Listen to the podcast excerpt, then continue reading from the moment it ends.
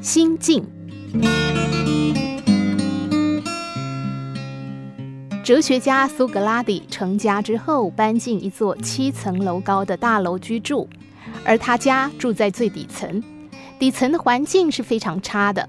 可是苏格拉底却总是一副怡然自得的满足样。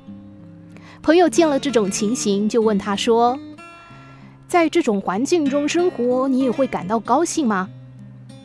苏格拉底说：“对呀，我住在这里十分快乐，因为回家不用爬很高的楼梯，朋友来看我也可以不用上那么高的楼，而且我还可以在门前种许多美丽的花，各式各样的菜。”过了几年，苏格拉底把自己的房子和七楼的一位老人交换。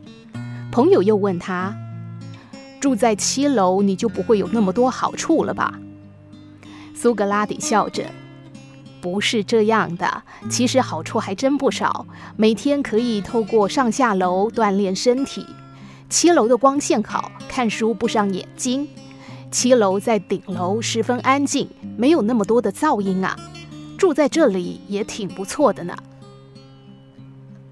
有人问苏格拉底的学生柏拉图：“你的老师每天都这么快乐，可是我怎么觉得他的处境不怎么样呢？”柏拉图回答他：“其实决定一个人心情，关键是心境，而不是环境。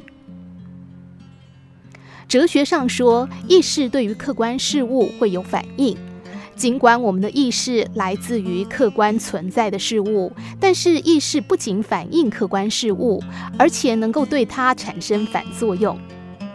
尽管在别人看来，苏格拉底的生活是不尽如人意的，但是他却总是在享受生活。